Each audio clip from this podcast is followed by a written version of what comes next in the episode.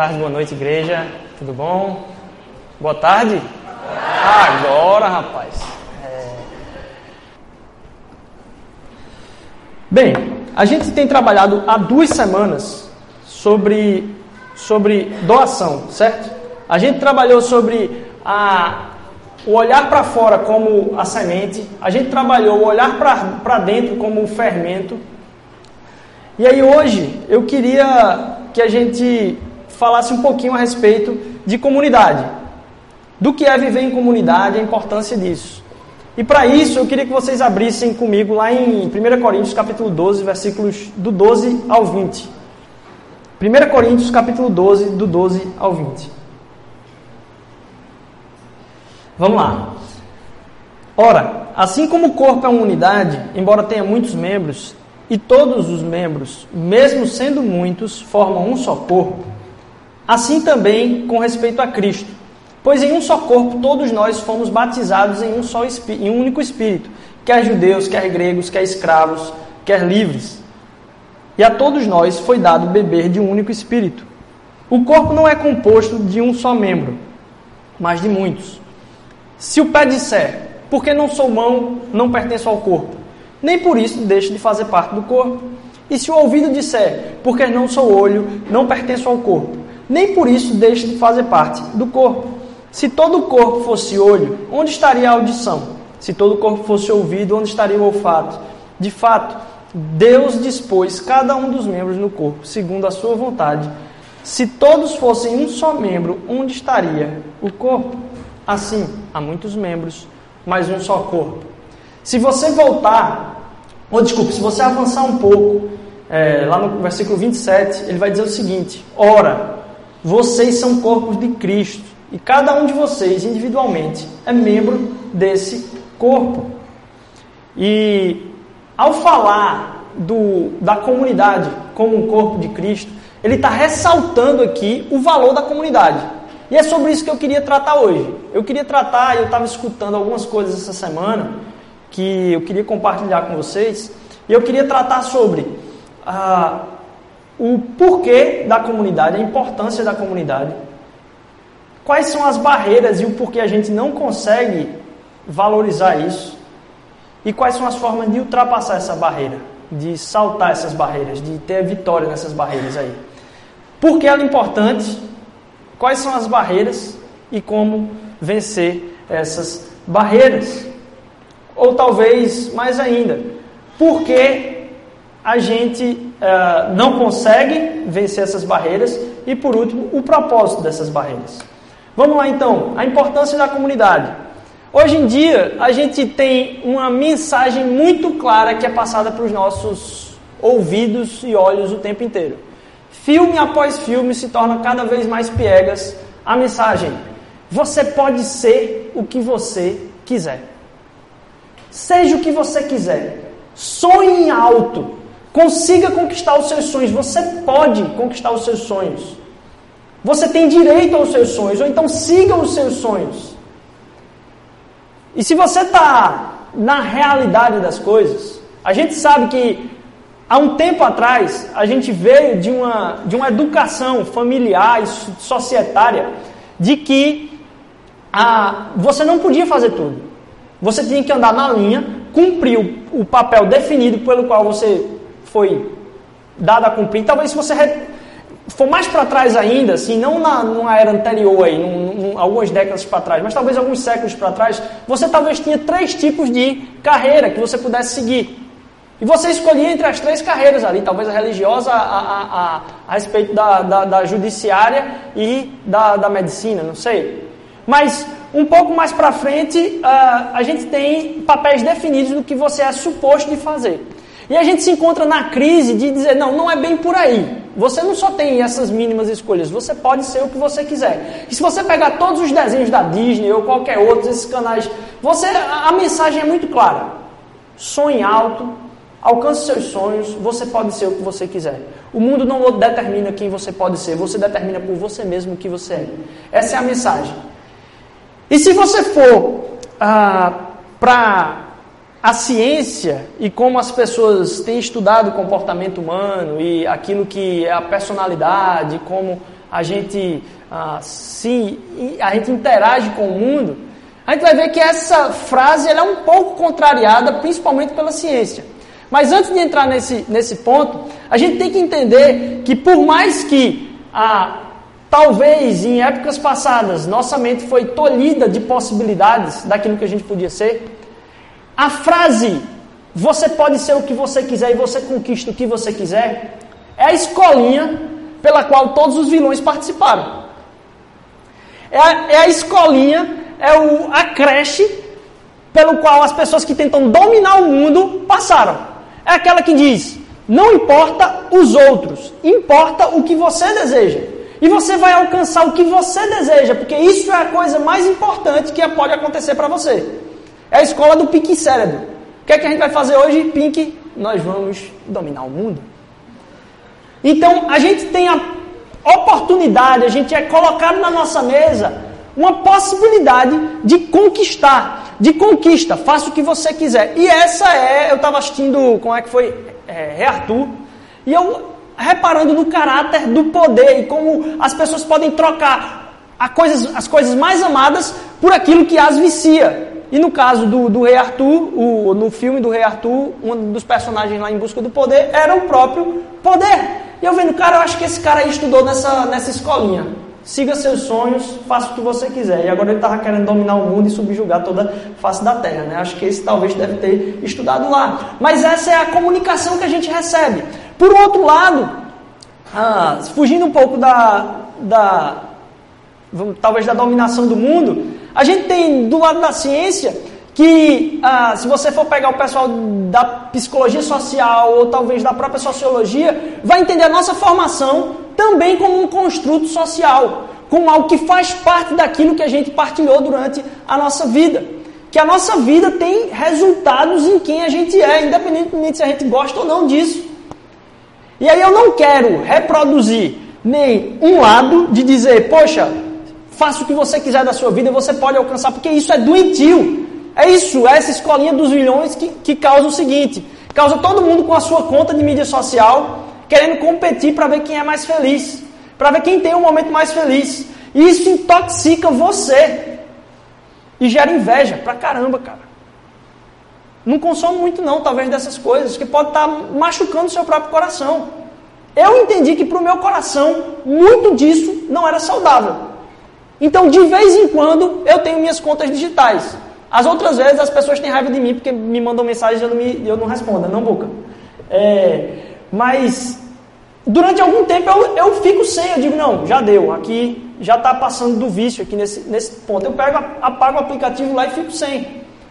Porque acompanhar aquilo que está acontecendo com a vida das pessoas me faz tentar viver talvez mais a vida delas do que a minha própria. E Deus me chamou para viver a minha vida, não a vida dos outros. E às vezes fica gerando ansiedade em você de saber o que está acontecendo na vida dos outros, quando você não está tá triste porque não está acontecendo nada na sua vida. Aí qual é a sua alternativa? Você vai buscar saber mais o que está acontecendo na vida dos outros. Resultado, você não busca saber o que está acontecendo na sua própria vida e nem se preocupa com isso. Então essa, esse egocentrismo exagerado de saber o que se quer, o que se deseja, o que se sonha, te faz olhar mais para os sonhos que estão sendo realizados na vida dos outros e te olha com uma depressividade para a sua própria vida, porque aquilo que você desejava não está acontecendo nela própria naquele momento.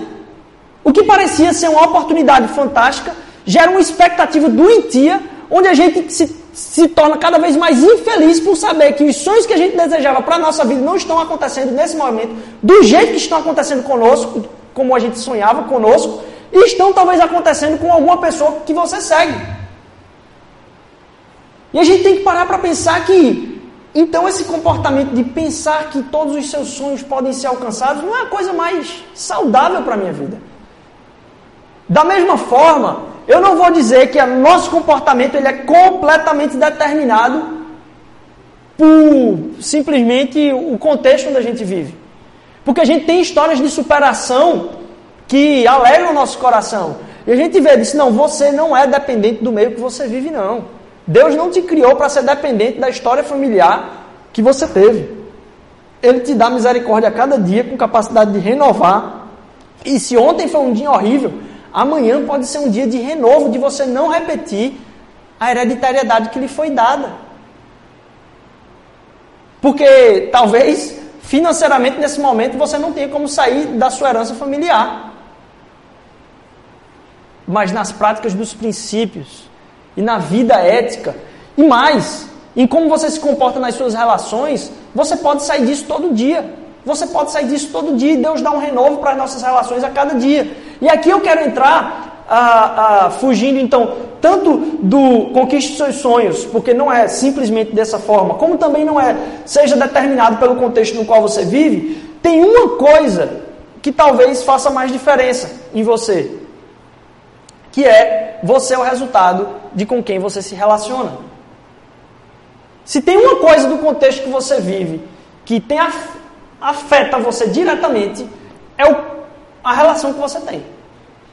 Aí você diz, poxa, Rodrigo, você está voltando para esse, esse pessoal da psicologia social aí, que diz que você é parte desse, desse meio, simplesmente. Não, não é isso que eu estou dizendo. Que eu estou dizendo é, se você perceber com quem você se relacionou toda, toda a sua vida e com quem você se relaciona hoje, você vai vendo que as coisas que transformam o seu caráter é muito mais com quem você se relaciona intencionalmente, até mesmo do que o contexto no qual você vive. Porque tem pessoas que, apesar de viverem num contexto, se relacionam com pessoas totalmente diferentes e é moldado pelas relações que tem. E isso não é um, uma parede que diz, não, você vai ser dessa forma porque você se relacionou. Não, a cada dia me é dada uma oportunidade de, de, me relacionar de uma forma diferente. E vejam aqui que eu estou falando da importância de comunidade. E eu estou falando da importância da comunidade para a formação da nossa pessoa, de quem a gente é. Então a gente nem é direcionado simplesmente por aquilo que a gente sonha, nem é direcionado totalmente pelo meio em qual a gente vive, mas a gente é muito influenciado por com quem a gente se relaciona. Talvez, uh, e aí essas relações são muito transformadoras na nossa vida, e talvez você já tenha falado durante a sua vida aquela frase: Eu nunca vou ser como meu pai, ou então eu nunca vou ser como a minha mãe. Eu não quero ser, ter isso da minha mãe, eu não quero ter isso do meu pai, eu não sou desse jeito. E, e aí, com mais velho você vai ficando, você percebe que tem muita coisa dos seus pais, que talvez você até diria em tempos passados que não fazem parte da sua vida, mas que você percebe repetindo-se. E pior, se você é casado, meu amigo, não tem, não tem perigo. Porque alguma hora você vai levar aquela bomba na sua testa. Você está fazendo isso igual a sua família, você está fazendo isso igual os seus pais. E por mais que aquilo seja ofensivo para você, você não aceita, há uma percepção de que isso está acontecendo com você. E você carrega, por mais louca ou por mais diferente que tenha sido o seu relacionamento familiar. As pessoas com quem você se relaciona fazem total diferença na sua vida. E aí, essa importância das relações nas nossas transformações, em buscar transformação, me levam a pensar a respeito até mesmo disso que a gente tem vivenciado aqui. Porque ah, talvez você conheça alguém que veio para cá, visitou aqui, e aí pode ter saído chateado porque não foi cumprimentado direito, ou porque não, não sei, pode ter acontecido alguma coisa que fez a pessoa não, não se sentir bem nesse lugar. E aí eu queria dizer para você, de novo lembrando o aviso que a gente deu, que isso aqui é parte daquilo que a gente vive. Se você não participou da comunidade, isso aqui é simplesmente um aspecto dessa comunidade. Vezes após vezes, em outras igrejas, eu escuto a frase: Isso aqui me faz muito bem. Essa igreja, me, eu me sinto muito bem aqui. Eu me sinto muito bem acolhido aqui. Eu me sinto muito bem nesse lugar. E eu queria dizer que isso não é ah, uma transformação de caráter. Vir para esse lugar e se sentir bem nesse lugar não causa transformação de caráter, simplesmente assim. O que causa transformações profundas no nosso ser são relações. Essa é a forma que Deus projetou o nosso ser. A forma que a gente vai vivenciar o caráter de Cristo é através de relações. Porque Ele mesmo, o próprio Deus, é um Deus relacional. E a sua própria criação foi criada para vivenciar em comunhão com Ele. Então há um propósito de relação na própria criação. Não só de Deus para nós, mas entre nós. Então quando você diz, poxa, eu me sinto muito bem naquele lugar, aquilo ali é um estado de sentimento, aquilo ali é um, é um, é um feeling, aquilo ali é uma coisa que você está sentindo naquele momento. Você sai daqui se sentindo melhor. Mas não necessariamente você tem uma transformação ah, constante. Porque a gente sabe que durante a semana aquilo que a gente prometeu para Deus vai se perdendo. Porque isso é sustentado com transformações mais profundas. E transformações mais profundas só acontecem em relações. Para você mudar, você tem de estar em comunidade. Talvez uma palavra bonita possa massagear o seu coração aqui com o amor de Jesus, que é destruidor, é avassalador por nós. Quer conquistar, quer derrubar nossas barreiras. Mas para você melhorar, precisa de encontro. E não é esse encontro, porque aqui vocês estão na passividade, talvez, de ouvir alguém falando. E o que gera profundas transformações é o encontro entre pessoas, é o compartilhar, é talvez desabafar. E não simplesmente alguma coisa pragmática que Deus projetou para algumas pessoas ouvirem uma palavra e voltarem para casa. Não, não, não. Comunidade é importante. Relacionamentos transformam nossas vidas a partir de encontros. Relações são transformadoras. E aí eu quero partilhar de mais uma coisa. Talvez ao falar de comunidade, é, eu tenha que diferenciar amizade. Porque a amizade é uma parte da comunidade, mas não é a totalidade dela. A amizade ela cumpre um propósito especial, mas não o todo. Comunidade não é formada de amigos. Uma comunidade não é formada de amigos. Uma comunidade é formada por relações, por ligação profunda. É, talvez você tenha alguma coisa. É muito difícil você ter muitas coisas ruins que te deixam à distância de teus amigos. Mas talvez você tenha muito problema familiar. E aí você tenha muita facilidade de enxergar quais são os erros do seu pai e da sua mãe. Mas você tem uma ligação muito próxima com eles. E talvez a relação não seja uma relação de profunda amizade como você tenha com o seu melhor ou sua melhor amiga. A relação com seus pais. Mas Aquele direito que você tem de pensar coisas ruins a respeito dos seus pais, parece que ele está restrito a você. Eu me lembro que quando eu era pequeno, eu era, né, magrinho, ah, e assim, eu era muito ignorante, vamos dizer, desse, um, tentar ser eufêmico aqui, eu era muito ignorante. Então, assim, como eu não tinha condição de entrar numa pancadaria com ninguém, eu tentava mexer com o psicológico. E no interior, eu fui criado boa parte da minha vida no interior, não sei vocês, se tem essa. Eu, bem, eu cresci lá. É, no interior, existe essa questão da relação com a mãe, que é um negócio muito forte, cara. Então eu pesquei logo que lá no interiorzão brabo, se você quisesse tirar uma pessoa do sério, tinha três palavras que você falava. Você dizia, é a mãe. Então assim, quando alguém vinha pra cima de mim, eu dizia, é a mãe. Rapaz, cara, o cara saía de si tá lá na brutalidade para querer quebrar sua cara, a galera segurava ele e você tava tranquilo ali, porque você conseguiu tirar o cara do sério, destruiu com a moralidade dele e saiu intacto daquele processo ali, sem precisar entrar pro pau. E aí eu percebi, disse, poxa, aquele cara provavelmente, é, e eu também, se alguém falasse isso, eu não ia ficar muito mansinho não, talvez eu entrasse na lapada nessa, nessa hora. Mas eu tenho as coisas contra a minha mãe. Eu tenho as coisas erradas contra a minha mãe. Porém, o sentimento de pertencimento e ligação é mais profundo do que simplesmente uma amizade. Então, o que mantém a comunidade não é simplesmente amizade. São relações criadas por propósito, criadas por saber que a gente precisa disso. Talvez dentro da comunidade não vai ter os seus melhores amigos, mas vai ter uma comunidade, é o sentimento da própria família. Eu me lembrei, há um tempo atrás, a gente estava falando porque hoje encontrar gente que fala mal do, do Brasil é, é fácil, né? O tempo todo a gente tá, pô, a violência, pô, não sei o quê. E aí começa a falar de tudo que está acontecendo. E aí eu estava lembrando de, de uma propaganda, acho que tinha de, um, de chinelo, não sei. Tinha uma barraquinha de praia, e aí tinha dois caras falando mal do Brasil, não sei o que, falando mal pra caramba. Daqui a pouco chegava um argentino e começava a falar mal do Brasil na frente deles, que estavam acabando de discutir. Aí eles, epa, do meu país você não fala não, e aí acabavam de cortar. Eles, só quem pode falar mal de quem é de dentro é quem está dentro, né? A gente conversando sobre como esse sentimento de pertencimento à comunidade é forte. Comunidade é importante. Porque relações são transformadoras. E a gente precisa delas para a nossa própria transformação. Então a caminhada do Evangelho está muito ligada com relacionamentos. E eu preciso investir em relacionamentos. E os relacionamentos com, com, nos quais eu estou investindo estão moldando a minha vida.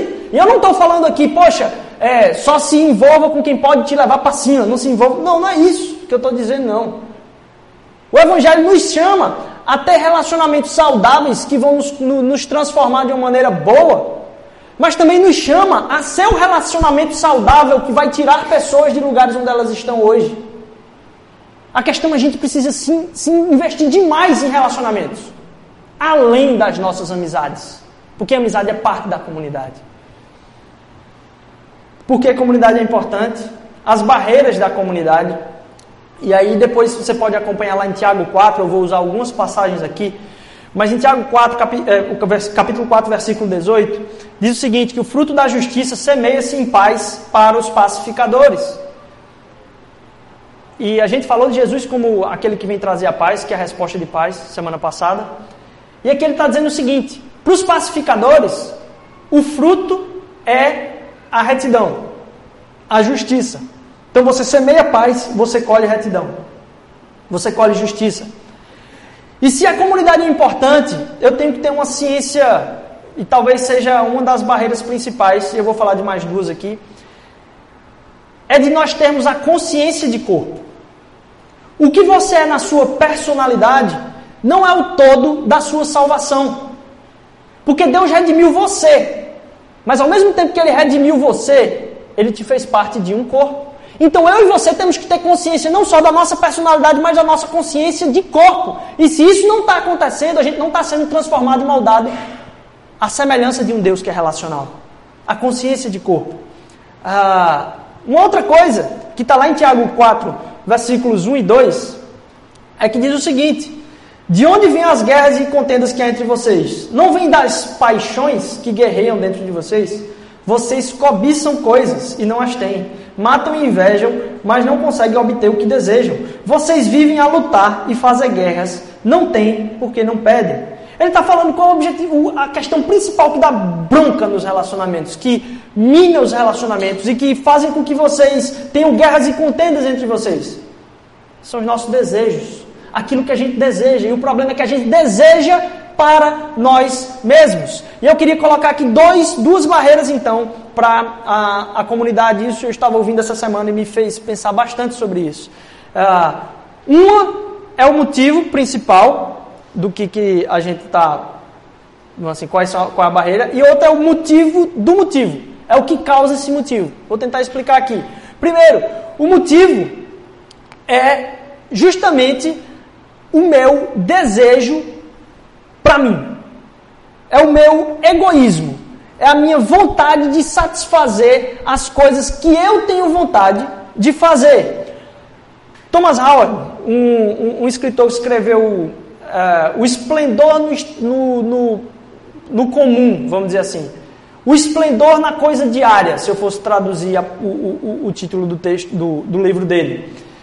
Ele diz o seguinte: que há esplendor nas coisas ordinárias, nas coisas simples, nas coisas do dia a dia. E a gente não tem uma, nem duas, nem três, nem quatro, nem cinco chances durante o dia de escolher enxergar a beleza nas coisas ordinárias e mais, enxergar a possibilidade de não dizer eu quero isso para mim ou eu estou respondendo a um desejo meu e partir para dizer, poxa, isso pode servir para contribuir e suprir outra pessoa. Então o pensamento, isso é para mim, ou não, poxa que massa, eu posso fazer isso, gerar coisas para o outro.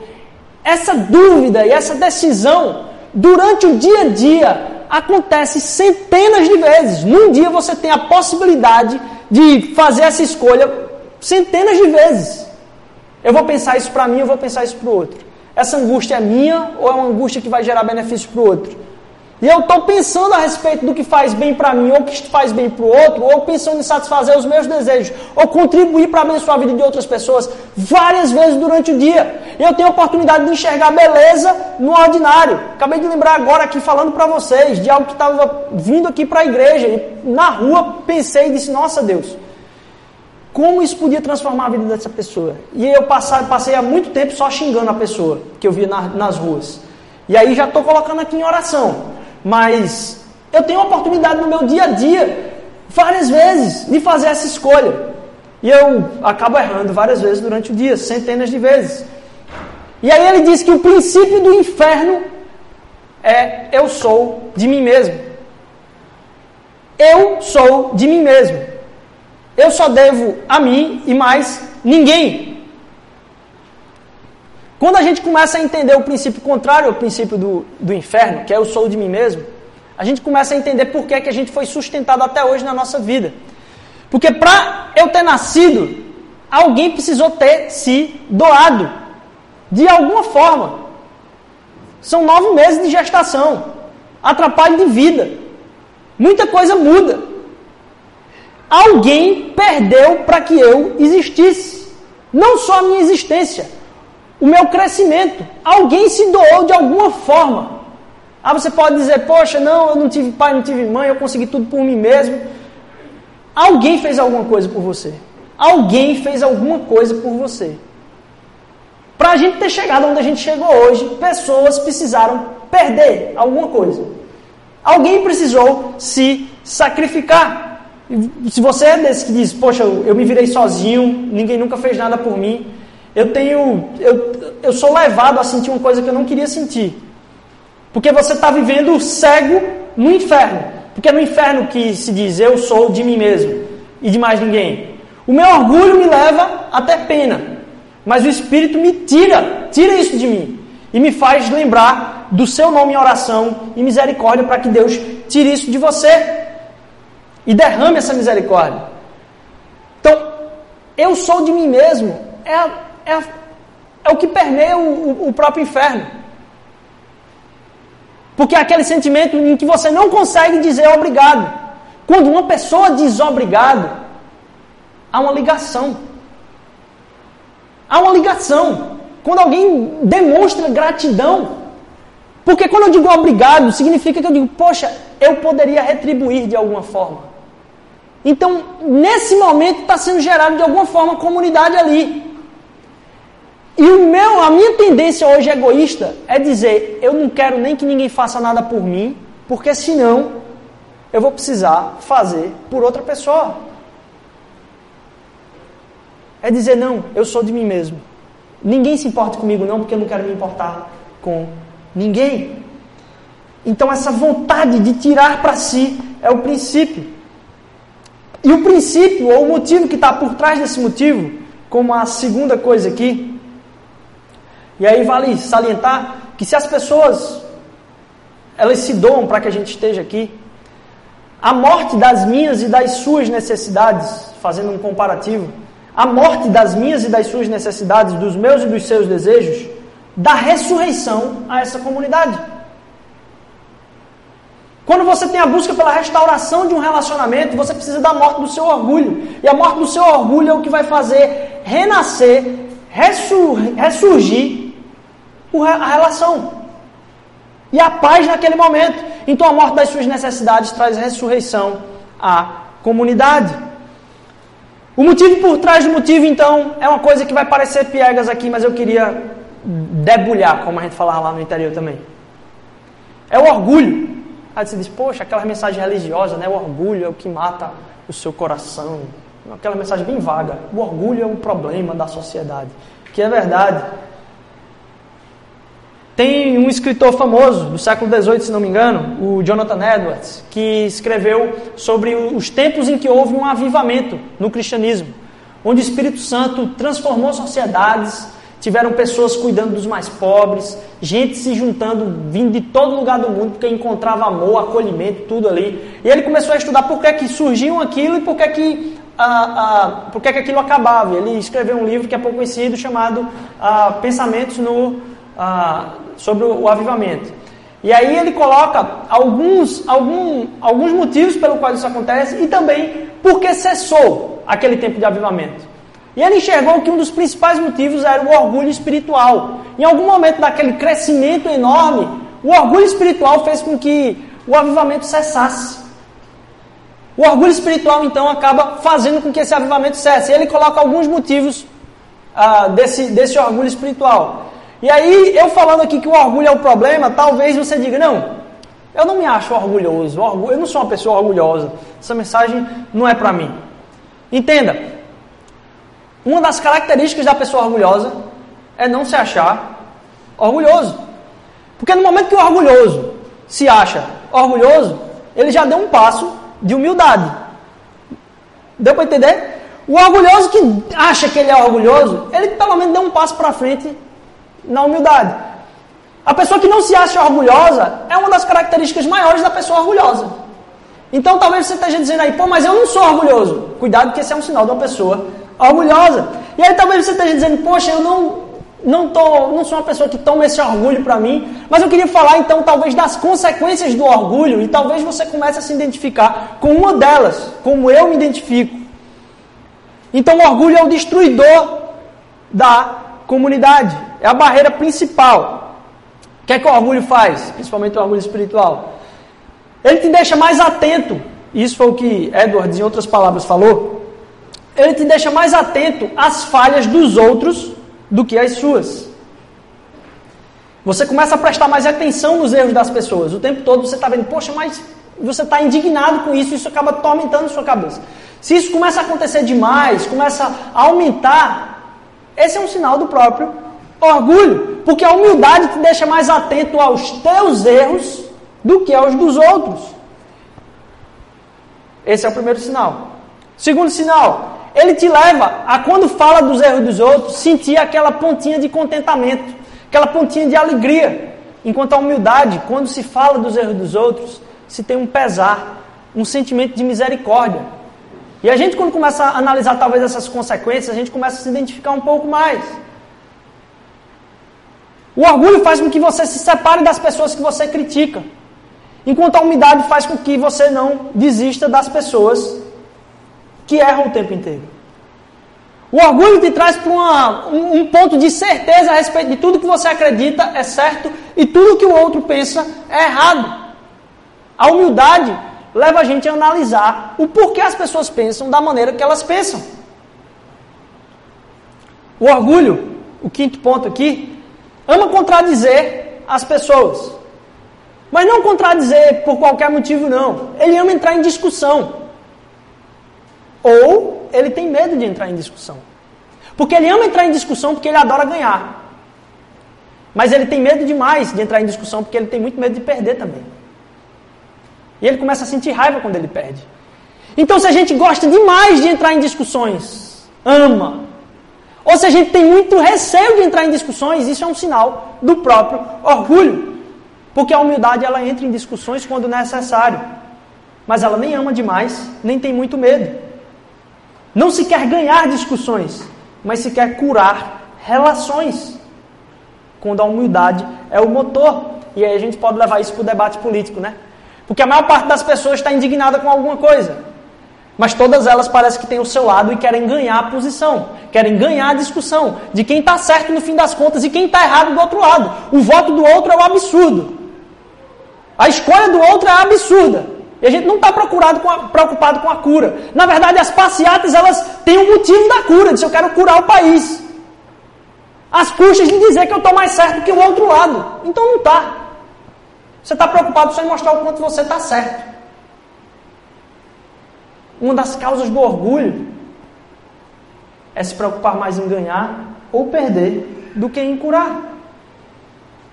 E talvez por último, pessimismo o tempo todo, tristeza com a vida, autopiedade gigantesca, poxa, tudo, tudo gira em torno de mim.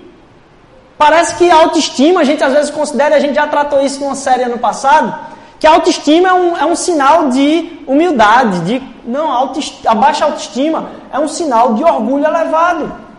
Quando a gente está com a autoestima muito baixa, significa que a gente está pensando que os outros não estão dando a atenção necessária que a gente precisava. Ou então que não está acontecendo com a minha vida aquilo que eu sonhava. E a gente volta para as expectativas criadas na escolinha dos vilões lá. Minha vida não está acontecendo da forma que ela deveria. Nossa! E como a gente repete esse padrão durante a semana, a gente tem que entender que isso é parte de um coração orgulhoso. E o que vai curar nosso, nosso coração são as relações, é a comunidade. Lá em Romanos capítulo 15, antes da gente ir para o último ponto, diz o seguinte: Mas nós que somos fortes devemos suportar as fraquezas dos fracos e não agradar a nós mesmos. Portanto, cada um de nós agrade ao seu próximo do que é bom para a edificação, porque também Cristo não agradou a si mesmo. Mas como está escrito, sobre mim caíram as injúrias dos que te injuriavam.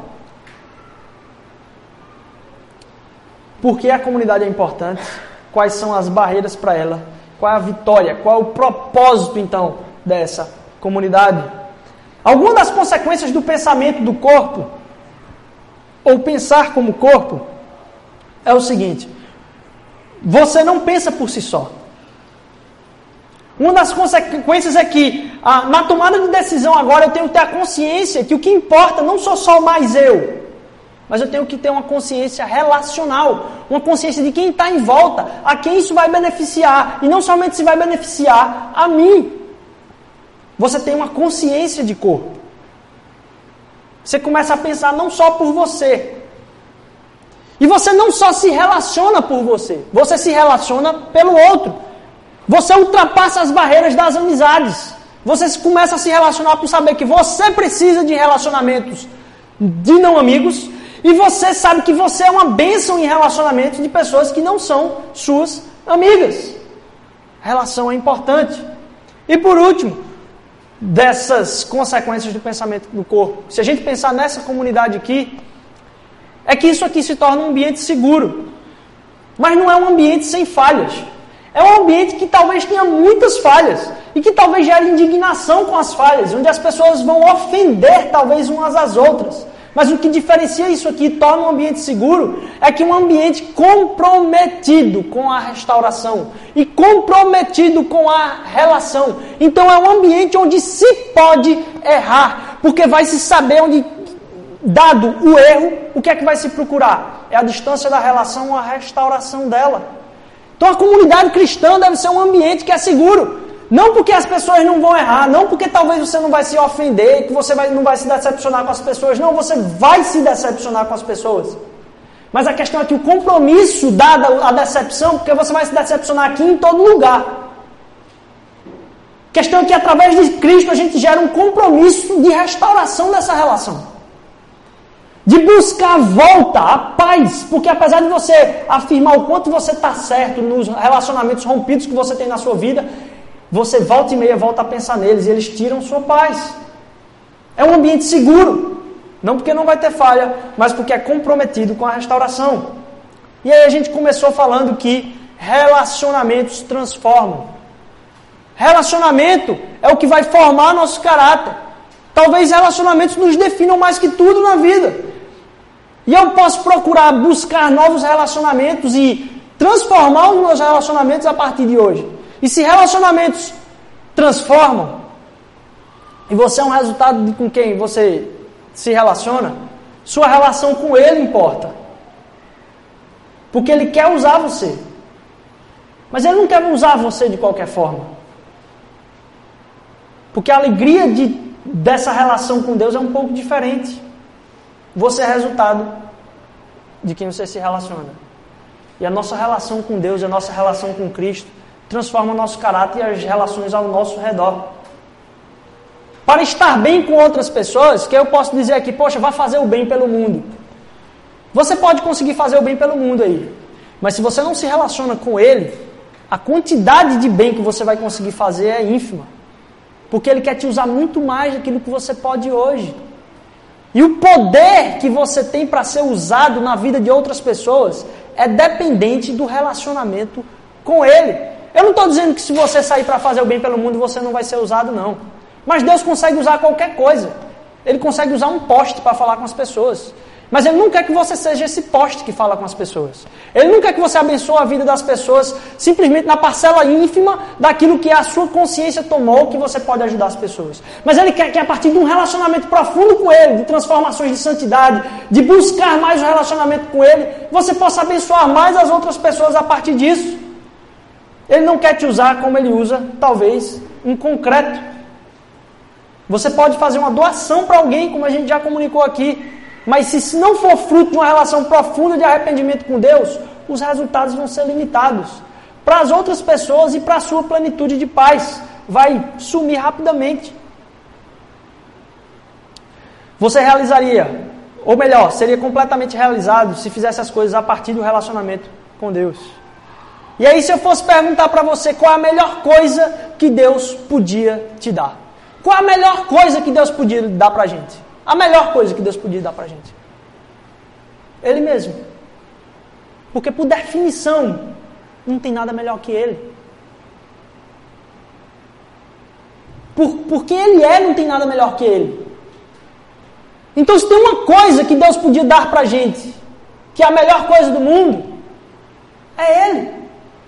Deus eterno, cheio de poder, cheio de graça, cheio de renovo a cada dia, cheio de misericórdia cheio de, de restauração para a nossa vida, cheio de mudança, cheio de novas perspectivas, cheio de novos sonhos. E foi essa a escolha que ele fez. A mensagem da cruz e a mensagem do Evangelho é Deus dizendo para você: Eu quero te dar o melhor. E o que eu te dou, sou eu. E para você perceber o quanto eu te dou, independentemente de quem você é, eu vou morrer por você. E eu vou sofrer aquilo que talvez você deveria ter sofrido. Os arrependimentos que você poderia ter feito caíram sobre as minhas costas. Jesus Cristo é Deus dizendo: Eu estou me doando e mais. O que eu te dou é uma relação comigo. É entrar na minha presença todo dia. É saber que relacionamentos transformam. Mas o relacionamento que mais te transforma é o relacionamento comigo. E eu estou me dando a você. Em relação a isso, né? É quando a gente se dá. Quando a gente falou da, da relação do nascimento, é doação. A relação é o que Deus quer ter conosco, porque nós somos relacionais. Comunidade é importante. Existem barreiras, como a gente falou. Essas barreiras podem ser vencidas, principalmente a partir de um relacionamento com Deus. Mas entendendo que Ele é o próprio Deus relacional que nos criou relacionais. E que os nossos relacionamentos vão ser transformados a partir do relacionamento com Ele. Qual a melhor coisa que Deus pode te dar? Ele mesmo. E Jesus é isso. O que Ele escolheu foi te dar um relacionamento, a Sua presença, Ele mesmo. Que Deus possa abençoar nossos relacionamentos, mas que a gente possa pensar cada vez mais que sem comunidade a gente pode se sentir melhor, mas a gente não vai ser transformado a cada dia, porque a transformação vem a partir de relacionamentos. Deus abençoe.